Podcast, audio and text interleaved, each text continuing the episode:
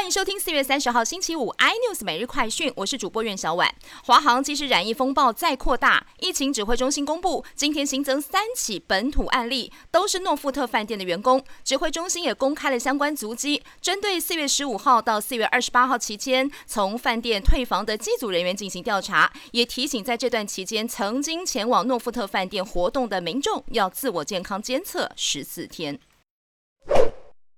北市警局松山分局中仑派出所遭到黑衣人闯入案持续延烧。对于警政署长陈家清下令北市警察局长陈家昌等人应该交出手机来进行数位监视，台北市长柯文哲批评这违反程序，而北检下午也传唤陈家昌厘清案情。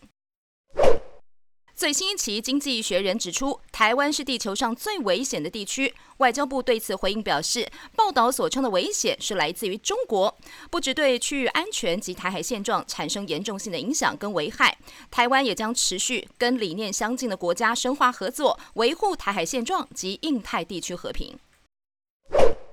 存股族注意了，公股金控现金股利已经出炉，受到疫情跟央行降息的影响，公股金控获利衰退。今年股利配发全都缩水，不过兆丰金每股现金股利仍然有一点五八元，现金值利率百分之四点八三，仍然高居第一。南韩民调机构日前针对总统的施政满意度做调查，结果文在寅的支持率只有百分之二十九，血崩式下降，创就职以来最低。不满意施政的比例高达百分之六十，其中有百分之二十八的民众不满文在寅政府的房市政策，百分之十七的民众认为当局对疫情管控失当。